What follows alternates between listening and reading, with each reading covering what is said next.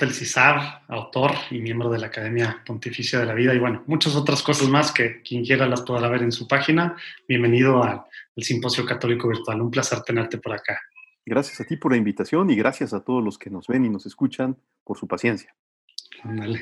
Oye, Rodrigo, ¿te parece antes de empezar a platicar de estos temas pues tan interesantes y a lo mejor un poco desconocidos o que hay mucha eh, pues muchas cosas por ahí deambulando y tienes que salir tú a aclarar muchos de estos temas. ¿Te parece que nos pongamos en presencia de Dios con un Padre nuestro? Con gusto. Ándale. Padre, Hijo, Espíritu Santo. Amén. Padre nuestro que estás en el cielo, santificado sea tu nombre. Venga a nosotros tu reino. Hágase tu voluntad en la tierra como en el cielo. Danos hoy nuestro pan de cada, día Perdona, nuestras ofensas, como también nosotros, perdonamos a los que nos ofenden. No nos dejes caer en la tentación y líbranos del mal.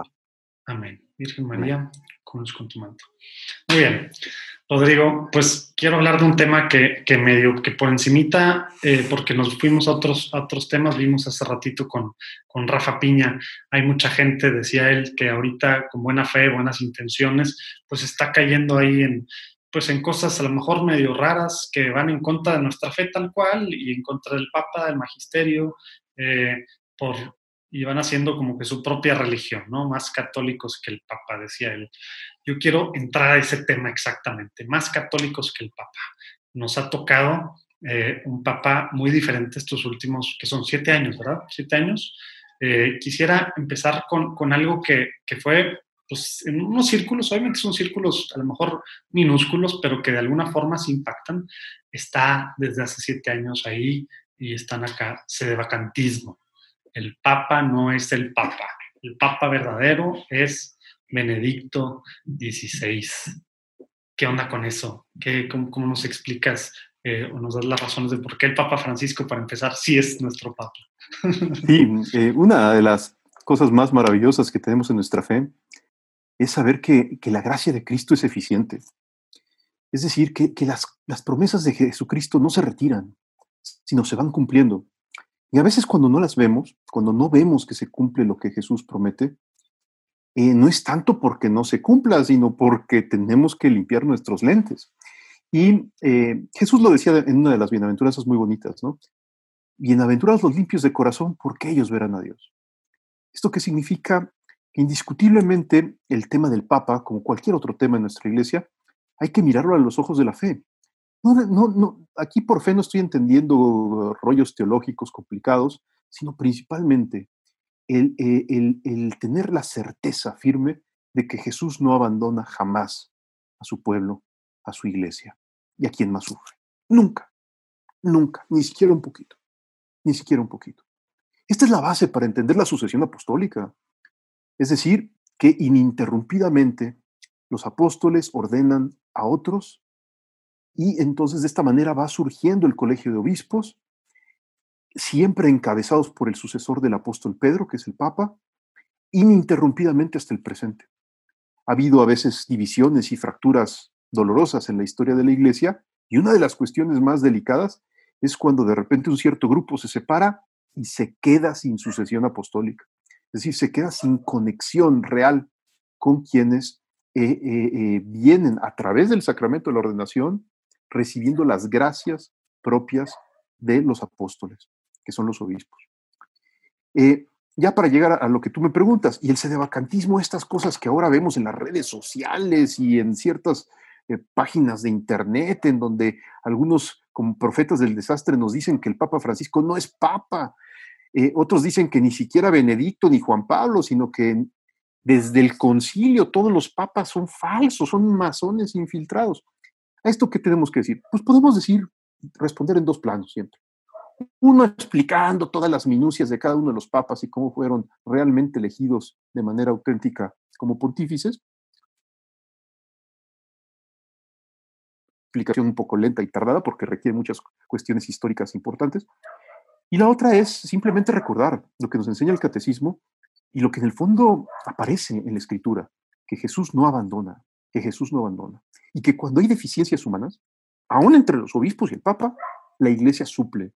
¿Eso qué significa? Que Cristo opera eficientemente para sostener a la iglesia, no solo a través de nuestras virtudes, sino opera a través de toda nuestra condición humana defectuosa. San Pedro es uno de los ejemplazos más nítidos, más en, color, ¿no? Que la escritura lo presenta. San Pedro, o sea, traiciona a Jesús. San Pedro niega a Jesús. Y ese San Pedro frágil, pecador, etcétera, de repente es interrogado por el propio Jesús y le dice, Pedro, ¿me amas? Sí, Señor, te amo con todo el corazón. Pues apacienta mis ovejas. Este, día, este pequeño diálogo significa, ya en el fondo y con eso termino, que, que Jesús no a pesar de la fragilidad, sino a través de la fragilidad del Papa, actúa para escándalo de todos. El escándalo de la encarnación en el fondo es ese, el que a través de una carne súper frágil, una carne súper débil, una carne súper miserable, como puede ser la del Papa Paulo VI, Juan Pablo I, Juan Pablo II, Benedicto o Francisco, el Espíritu Santo realmente guía a la iglesia y, nuestra fe en eso descansa. No descansa tanto en la coherencia, curiosamente, mm. sino descansa en el misterio de que la fragilidad, lo último, lo más a veces modesto, es escogido como vía para la salvación del mundo, como puede ser, de veras, eh, un hombre marginal, un judío marginal, como es el título de uno de los libros más famosos del siglo XX, un judío marginal es escogido eh, eh, en la providencia de Dios para la transformación del mundo. Jesucristo es el ejemplo máximo de que es la humildad y la sencillez, la pobreza de medios, el método que Dios escoge para escandalizar a los poderosos.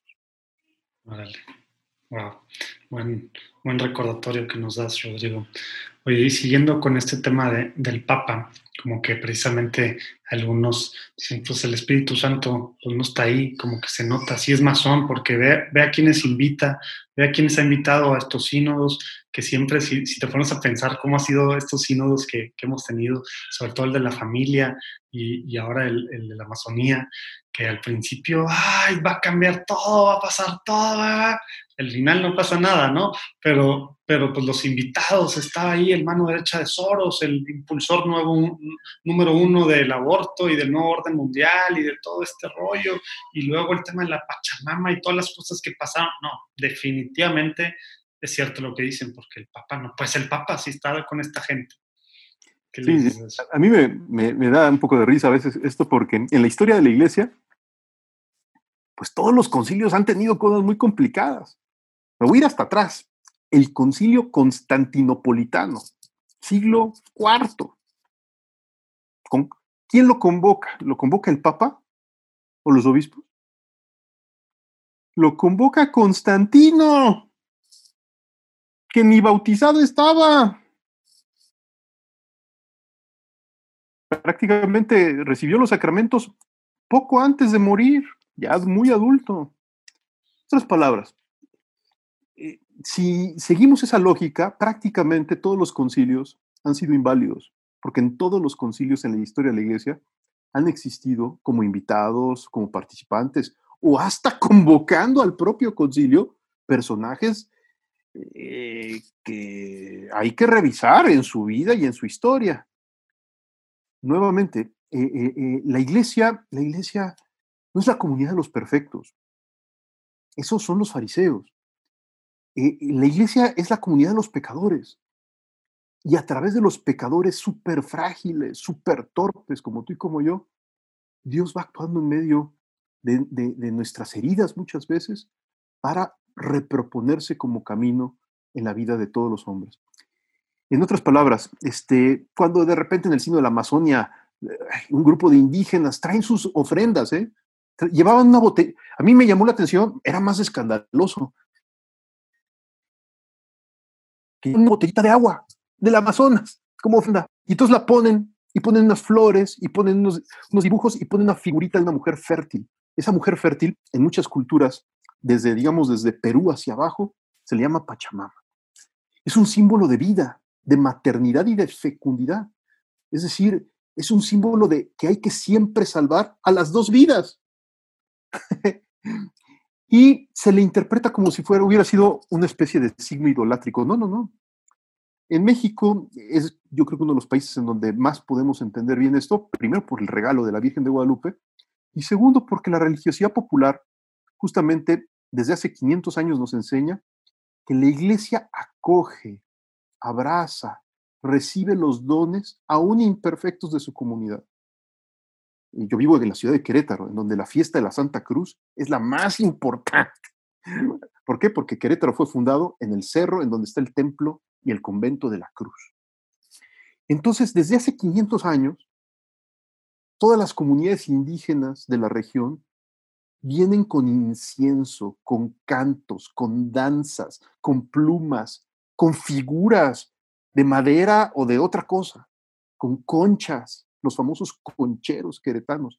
¿A qué? A decirle al verdadero Dios, por quien se vive, aquí estamos, y estas ofrendas imperfectas, que antes ofrendábamos a nuestros antiguos dioses, las ponemos a los pies de la Santa Cruz y de la Virgen de Guadalupe.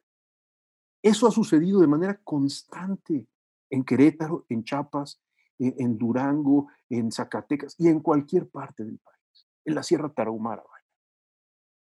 Este, ¿Por qué? Porque la, gracias a la Virgen de Guadalupe entendimos aquí en nuestro pueblo que el método fundamental de evangelización es el abrazar y acoger para que Jesús y la Virgen, con el discernimiento de la iglesia, purifiquen. Es eh, así nació nuestro pueblo, acogiendo todo. Los españoles llegaron destruyendo, pero la Virgen ofrece un método distinto al de los españoles. El método del abrazo. Y por eso entonces se dirige a Juan Diego en náhuatl. Por eso su imagen es, ante, es un códice que utiliza todo, es el esfuerzo máximo de María Santísima por hacerse uno con el indígena Juan Diego, para mostrarnos no solamente su compasión, sino para mostrarnos el método fundamental de evangelización, que siempre es adaptar las formas conservando el fondo, asumir todo lo humano menos el pecado, todo lo humano. Entonces, eh, eh, quienes hicieron escándalo en los sínodos o en el Concilio Vaticano II, cuando Pablo VI se colgó una estrella de David en el pecho. ¿Cuántos no lo acusaron de ser un judío infiltrado, parte de la conspiración judeo-masónica? No, no, no, no están entendiendo que el método fundamental para la evangelización siempre es el abrazo y la acogida. Nunca solapar el pecado, pero sí abrazar aún al más pecador de los pecadores en el sentido físico del abrazo.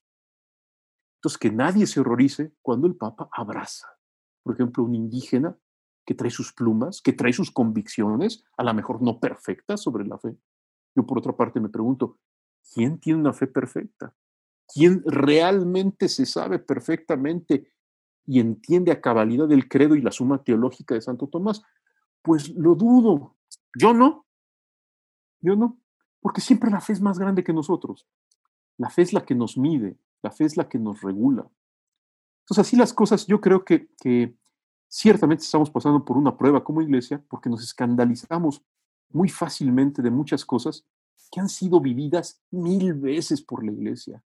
Figuritas como la Pachamama han pasado a los altares de nuestros templos en la India, en África y en América Latina desde hace siglos, no para validar la creencia en ningún Dios extraño, sino para mostrar, voy a citar al Concilio Vaticano II, que hay que respetar y abrazar todo lo santo y verdadero en las religiones no cristianas.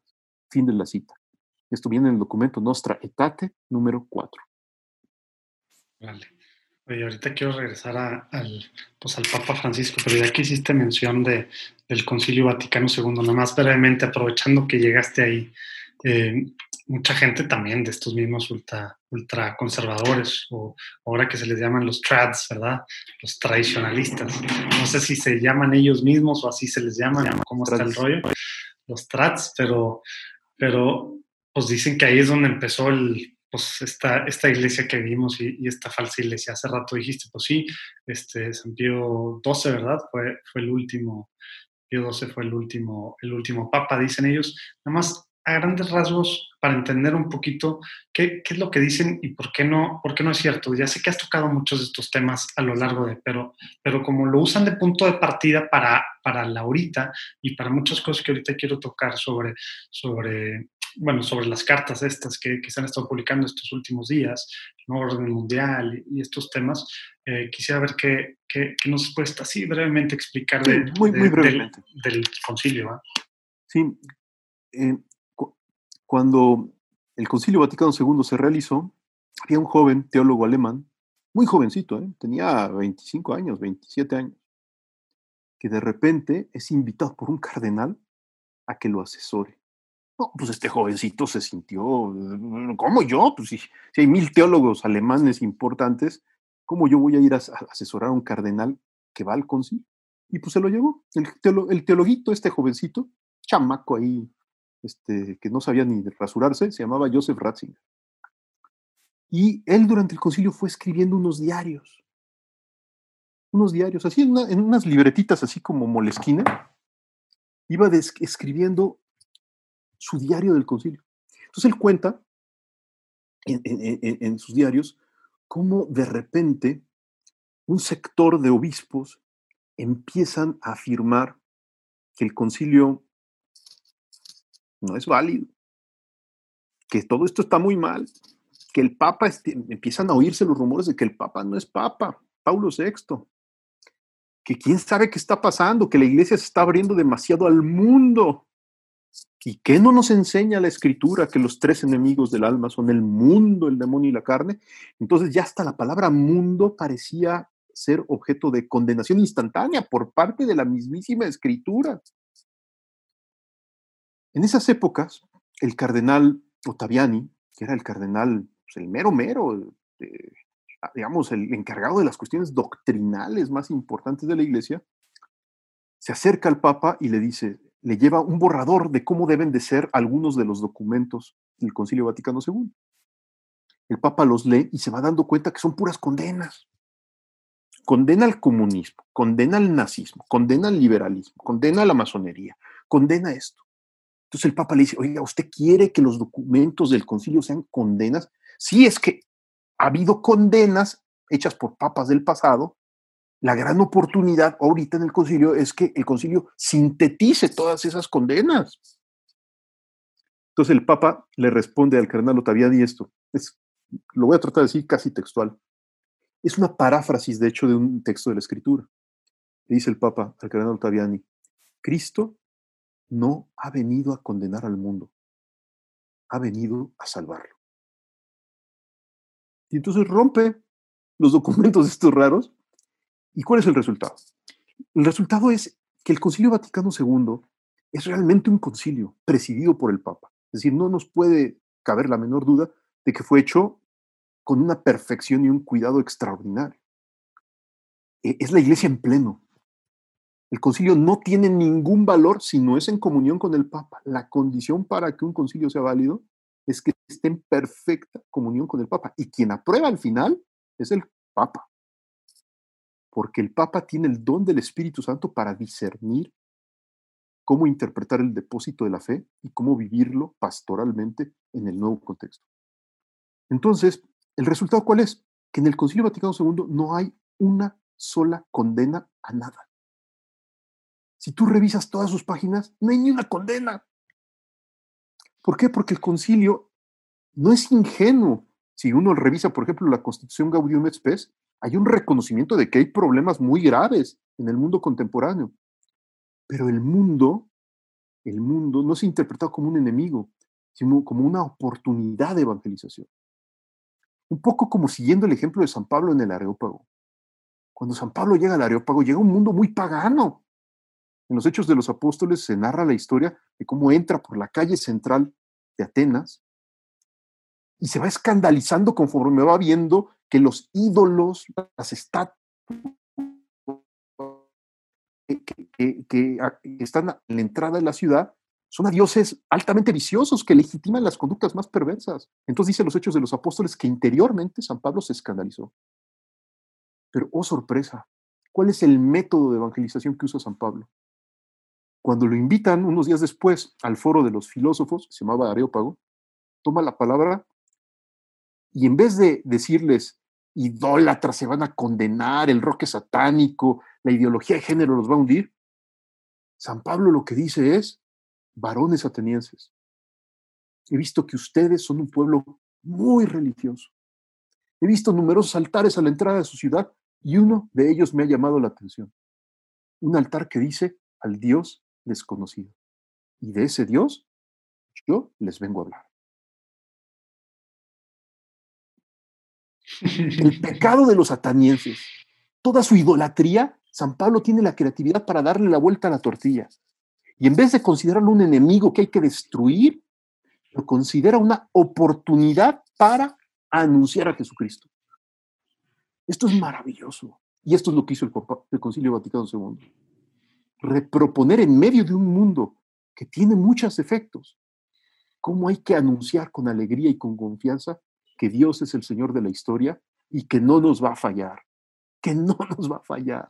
Sospechar que Dios le está fallando a la iglesia porque no sostiene al Papa, porque ha permitido que el Papa no sea Papa o alguna tontería de estas, sospechar eso, en el fondo, no es sospechar solo sobre el Papa, sino es sospechar sobre la asistencia del Espíritu Santo a la iglesia. Entonces, eh, eh, eh, no. Con los católicos, al momento de confesarnos nuestros pecados muy personales, vivimos en carne propia el milagro de que la resurrección es efectiva. Mm. Eso eso que vivimos cada vez que nos confesamos es justamente el misterio que sostiene a la iglesia e incluso el ministerio de Pedro. Cristo no es intermitente. El Espíritu Santo no está de vacaciones. No se fue a pasear por allí y ya olvidó al Papa y a la iglesia. No. Siempre Dios acompaña a la iglesia y gracias a eso es que a través de hombres muy frágiles, de hombres muy frágiles, de hombres que han nacido de familias rotas, destruidas, que han quedado abandonados de niños. Estoy describiendo la vida de uno en particular ahorita, que nació el 18 de marzo de 1920 en Wadowice, Polonia. Se queda sin madre, se queda sin hermana, se queda sin hermano, muere su padre y queda absolutamente solo y en extrema pobreza. Y esa fragilidad, esa limitación, esa inseguridad además tremenda por, por haber vivido en carne propia que Dios le iba arrebatando a todos sus seres queridos y además le quita toda posesión material porque vive una pobreza espeluznante, esa es utilizada para llevar a ese hombre a la sede de Pedro y hoy se llama San Juan Pablo II. Cristo siempre acompaña a su iglesia y hoy el Espíritu Santo nos ha regalado providencialmente un milagro que es el Papa Francisco. Papa Francisco no es decepción, es un hombre extraordinario, extraordinario porque está siendo dócil al Espíritu Santo, e, e, en medio de su fragilidad, como frágil también fue Juan Pablo II, Benedicto y cualquier otro papa, incluso Pedro. Muchas gracias por ese recordatorio. Me dan ganas de meterme un poco más precisamente en Gaudium et Spes y algunas de las otras cosas ahí del concilio que, que algunos dicen, pues usan de, de ejemplo para para este tema de la infiltración, pero se me hace que no tiene ningún caso darle por ahí. Mejor el tiempo se nos va. Vamos a irnos a, ahorita, eh, pues a la, digamos, esta legitimidad del Papa, que ya, ya, hablamos, algunos lo ponen en, lo ponen en entredicho, pero, pero también como que sobre estos últimos sínodos y desde que tomó también ciertas, bueno, y la, la, ay, jole, se me fue el nombre, la la carta apostólica, bueno, se me fue el nombre, este tema de, ya, no, no, quiero andar pensando en eso mejor. Ha habido varias cosas que, que han causado pues, cierto revuelo en ciertos círculos, ¿no? Hay un grupito de, de obispos, de cardenales, en que está Vigano, Schneider, Müller, este, el de Hong Kong, que se me fue el, el emérito Hong Kong, que se me fue el nombre. Zen. Zen, Joseph, ¿verdad? Este, y así, pues, muchos otros obispos y sacerdotes que, pues, de alguna u otra forma, están en su propio rollo, ¿no? Y están en su propio rollo, pero haciéndolo público con cartas, pues no sé cuántas cartas llevará Vígano, Vígano cuántas cartas lleva en estos años, pues quién sabe, ¿verdad? Yo no sé si alguien está tomando. Varias, ¿no? En la primera pidió que el Papa renunciara. Exacto. Y, en la de la semana pasada, pues ahí luego algunos quieren meter a Sara en esto, en esto, que él siempre se sale, pero siempre está como que ahí. ¿Cómo, cómo explicas esto también? Porque al final mucho de lo que de los ataques hacia, hacia él son, son de, la, de una falta de claridad pastoral, ¿verdad? Una falta de, de, claridad, de decir hasta aquí, así son las cosas, de responder cuando alguien, eh, cuando lo entrevista, este, se me olvidó el, señor este ya de 98 años de, del periódico del periódico italiano que lo entrevista y que dijo que Jesús no era, no era, no era el hijo de, no era el hijo de Dios, pero no era, no era Dios, ¿verdad? Que no estaba, y total no dice nada, y luego, o sea, como que son cositas que, que, acá pues se ponen a estudiar y hacen sus cartas y las elaboran y, pues están ganando adeptos, ¿verdad? Y cualquiera lo lee y dice, pues tiene razón, y ahorita las iglesias cerradas y el Papa, ¿cómo nos está peleando por esto? No está defendiendo a la iglesia y esto es parte del plan del nuevo orden mundial por cerrar las iglesias y tal. Entonces se van juntando cosas que, que no deben de ir juntas a lo mejor, pero, pero pues se van juntando y, y, vemos a estos líderes que al final son pastores, ¿verdad? En comunión con el Papa este, que pues están pues, causando estas divisiones hacia adentro y el Papa mismo pues no los ha reprendido, al menos en público, ¿verdad? Eh, y, pues bueno, ¿qué, ¿qué, nos puedes decir de, de, esto? ¿Cómo podemos interpretar esto?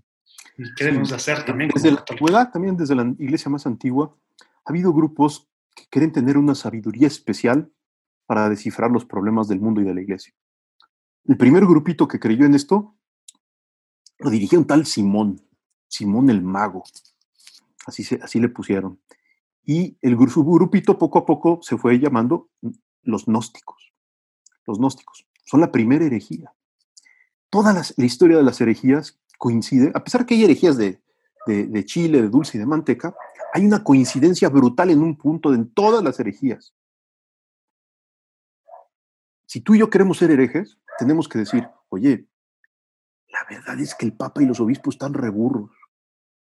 Nosotros sí nos damos cuenta cómo funciona el mundo. Hemos descubierto a las sociedades secretas, al nuevo orden mundial. Y eso es lo que está gobernando el mundo y destruyendo a la verdadera iglesia, que somos tú y yo, los que sí nos damos cuenta. Este es el inicio del gnosticismo. El sí nos damos cuenta. Nuestro conocimiento es superior al don que le ha regalado el Espíritu Santo a los pastores. Y como nuestros pastores son bien frágiles, y, o sea, empíricamente lo son, ¿eh? cualquiera puede ir a voltear a ver a su párroco, a su obispo, al, propio papa, y descubrir su nombre de carne y hueso limitadísimo. Entonces parece siempre la fragilidad ser la prueba empírica. Pero es que ¿cómo, cómo Cristo va a estar actuando en ellos cuando son tan increíblemente frágiles y débiles y limitados de cabeza? Mientras que tú y yo sí sabemos lo que está pasando en el mundo. Y así surgen las teorías de la conspiración, que ha habido muchas en la historia de la iglesia, muchas, muchas. A mí me ha dado por estudiarlas, todas las que han venido después de la Revolución Francesa. La teoría de la Revolución Anticristiana, la teoría del complot judío internacional, luego ya la teoría ya enriquecida con el tema masónico y comunista, la teoría sobre la pérfida teología de la liberación que amenaza a la iglesia y la destruye, etcétera, ¿no? Ha habido muchas teorías de la conspiración y sería muy largo y la verdad tedioso irlas describiendo y explicando sus autores y sus, sus orígenes. El punto aquí clave es cuando uno empieza a pensar así y se tolera este tipo de ideas en la cabeza, fácilmente uno empieza también a albergar la actitud de sin mí y sin lo que yo sé, la iglesia se va a ir al carajo. Y es cuando yo creo que conviene leer un librito. Se lo recomiendo amplísimamente, es bien bueno, es ameno, chiquito y potentísimo. Se llama Cartas del, Cartas del Desierto. El autor se llama Carlo Carreto. Y se lo resumo así. Carlo Carreto era un sacerdote líder de la acción católica italiana metido en todas las luchas. Eh, el comunismo se estaba acercando y estaba creciendo fuerte en Italia, entonces es uno de los grandes líderes que se oponen al avance del comunismo en Italia. organizador de grupos juveniles, de laicos que se meten en política, formador, estratega. O un tipo de acción católica italiana extraordinaria. ¿no? Llega un momento en su vida en que dice, si yo no estuviera, ¿cuántas cosas habrían sucedido? Qué bueno que existe mi grupo, mi organización, porque sin ella el aborto hubiera avanzado, el comunismo hubiera avanzado, no sé qué hubiera pasado. Y con esas convicciones, Dios le pone una serie de pruebas en su vida, muy personal, que lo hacen descubrir que todo eso era una idiotez. No, lo, no, no voy a contar aquí toda su vida, simplemente ya me salto muchos años. Él se acerca a los hermanitos eh, de Charles de Foucault, los hermanos de la caridad, se va al desierto, al desierto de Adeveras, en, en, el norte de África a vivir, y descubre una cosa, dice, yo creía que la iglesia era como una mesa y que yo era una de las patas. Sin mí la mesa se cae. Y yo, sorpresa, me retiré de toda la estrategia, el protagonismo, la organización, las luchas, los combates y me vine al desierto. ¿Y saben qué pasó? Nada. Nada. La iglesia fue más fecunda. Gracias a que yo me retire. Entonces, el libro Cartas al Desierto es el descubrimiento de, de, que para sostener a la iglesia, más que de planes, estrategias y organizaciones altamente eficaces, lo que se requieren son santos que aprendan a renunciar a los medios grandes, a los medios poderosos, a los medios ricos, y opten por los medios pobres. Jesús actúa a través de medios pobres en toda la recondenada historia de la iglesia. Y es justamente a través de esos medios pobres aparentemente insulsos, como puede ser mi mamá viejita, que ni estudios tuvo, pero que reza de corazón por el Papa, como la iglesia se renueva. Eh, yo creo que esto hay que recordarlo siempre, hay que recordarlo siempre. Eh, cuando, cuando uno cree que uno es el salvador del mundo porque sabe las cosas, cómo realmente funcionan y no sé qué, uno ya se extravió, ya se volvió gnóstico, aunque no haya leído uno a los gnósticos. Yo aquí tengo mis libros sobre gnósticos, ¿no? la colección de los textos originales de los, de los gnósticos y de las herejías de la iglesia primitiva, y es bien interesante estudiarlos porque uno descubre en cuántas tentaciones uno cae creyendo que son muy nuevas. Y no, son viejísimas. Y la iglesia siempre ha corregido. ¿Cómo nos corrige? Con una enfermedad, con un eh, problema económico, con el desamor, con la injusticia, con el desempleo. Y de esa manera, a veces Dios nos permite vivir situaciones difíciles para descubrir cuánto lo necesitamos y cuán miserable es nuestra acción para la salvación del mundo. Lo que es más decisivo es su misericordia y su caridad, no tanto mi genialidad estratégica para rescatar a la iglesia.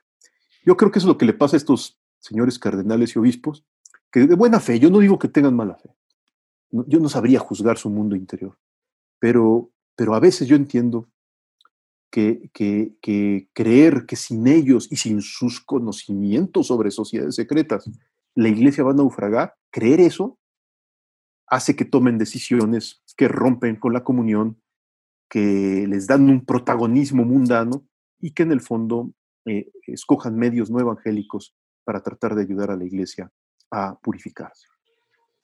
Híjole, híjole Rodrigo, pues tantos temas que, que salen que me dan ganas de, meterme, eh, pero el tiempo se nos, se nos fue.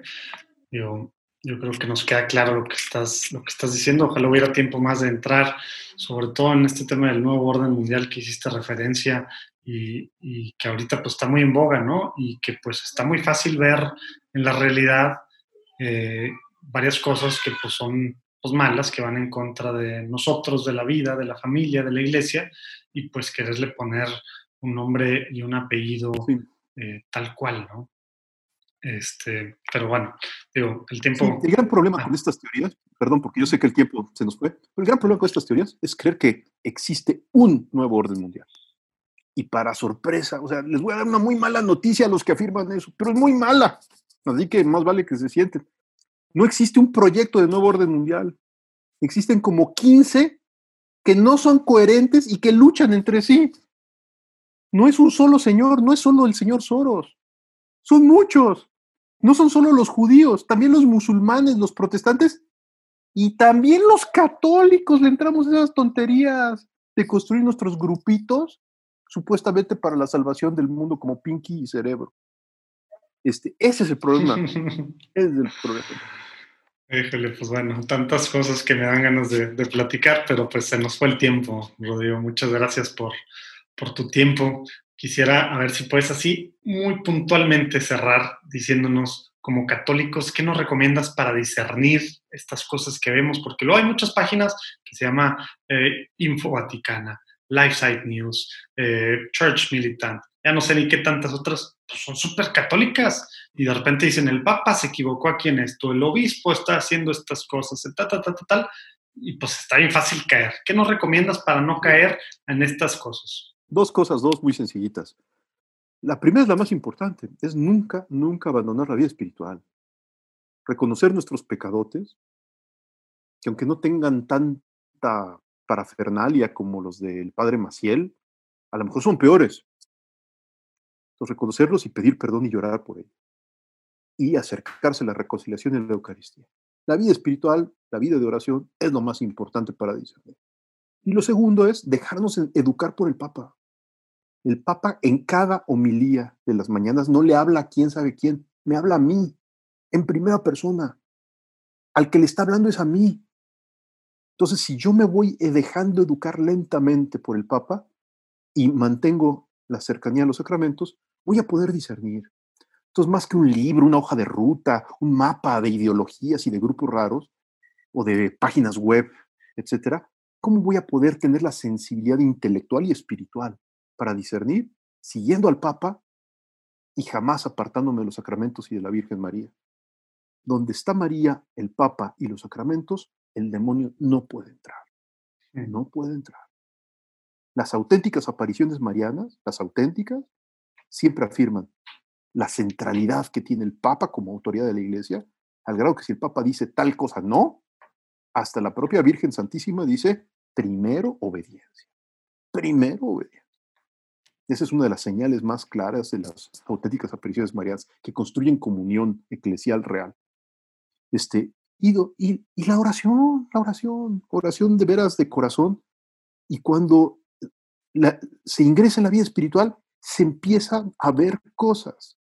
Es decir, cómo Dios actúa realmente en nuestras vidas y en la historia. Y entonces ya uno no, ya no sospecha de que Dios no esté actuando en la vida del Papa. Normalmente, lo voy a decir así medio feo, ¿eh? pero es directamente proporcional las sospechas hacia el Papa de la falta de certeza sobre cómo Dios actúa en la vida espiritual cuando yo constato en mi propia vida que Dios empieza a actuar, empiezo a sospechar que en una de esas también actúa en la del Papa. y entonces ya se me, se me quitan las dudas. No sé si me explico. Sí, que... Porque Dios es maravilloso y es contundente, es contundente. Rodrigo, muchas gracias. Nos pasamos un poquito, pero creo que vale la, vale, vale la pena. Y pues bueno, todos aquí ya vieron durante el transcurso de, esta, este diálogo ahí las páginas del CISAF, tienen algunos, algunos cursos en línea para los que se quieran meter un poquito más eh, en, estas tomas, en estas cosas y en, temas que, que, son la base para poder aprender también con la mente discernir, porque sí hay que estar en oración y todo, pero también, como decías, pues hay que, hay que saber discernir un poquito este, pues ahí tienen muchas herramientas. Y a esto que dices las mañanas, pues ahora con esta parte de las cosas buenas de, esta cuarentena, pues estas mañanas del Papa en Santa Marta ya son abiertas, ya las podemos ver, antes no, antes eran misas privadas, ¿verdad? Y ahora ya las podemos ver en la televisión, en internet, ¿verdad? Entonces, pues sí, muchas gracias por estos recordatorios, Rodrigo. Gracias a ti. Gracias, gracias por tu tiempo. Dios te bendiga y, lo, que estás, lo, que estás, haciendo. Eh, de repente te, te, veo ahí respondiendo, respondiendo tantas interrogantes en, en Facebook y demás, y, y, los diferentes artículos que publicas por todos lados. Y bueno, pues es, es, muy grato que en nuestro país tengamos a alguien así. Muchas gracias. al contrario, gracias por la confianza y estamos a sus órdenes en Facebook, en Twitter y en el CISAF.